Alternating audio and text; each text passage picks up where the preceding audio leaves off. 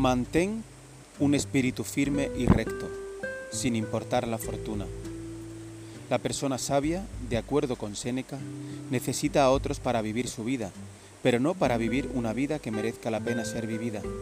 Para esto, lo único que necesita es tener en orden su facultad de buen juicio. Bienvenidos al episodio 55 del podcast Meditaciones Estoicas, la versión en español del canal del mismo nombre, dirigido por el profesor de filosofía del City College de Nueva York, Massimo Pigliucci. En cada episodio se compartirán reflexiones y pequeñas dosis de la sabiduría de los antiguos filósofos estoicos de Grecia y Roma. Puedes encontrar el original en inglés en anchor.fm barra Stoic Meditations y en cualquier plataforma de suscripción. Las reflexiones de hoy provienen de Séneca, en Cartas a Lucilio 9:13. El sabio está contento consigo mismo, no para vivir, sino para vivir felizmente, porque para aquello necesita muchas cosas, y para esto le basta tener un espíritu firme y recto que desprecie la fortuna. Ya nos hemos encontrado anteriormente con el concepto estoico de autosuficiencia. Deberíamos ser capaces de vivir una vida que merezca la pena vivir que es lo que Séneca entiende por feliz, por nuestros propios esfuerzos, y no sostenidos o apoyados por otros.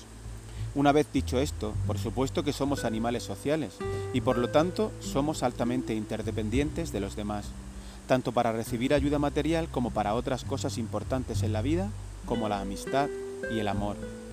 La frase esencial en la cita es la última, en la que Séneca nos dice que una vida que merezca la pena ser vivida es una en la que ejercitamos nuestro carácter, manteniendo lo que él llama nuestra alma erguida y en orden.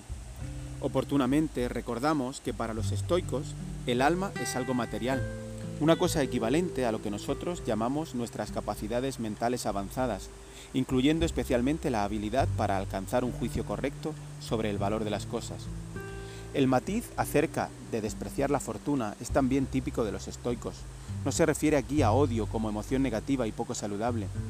Más que nada significa que no nos debemos preocupar por la alternancia entre buenos y malos momentos que el destino nos provoque, aceptando cualquier cosa que ocurra con ecuanimidad. Porque en definitiva, la fortuna está totalmente fuera de nuestro control, mientras que la manera en cómo reaccionamos a lo que sucede es lo único que realmente depende de nosotros.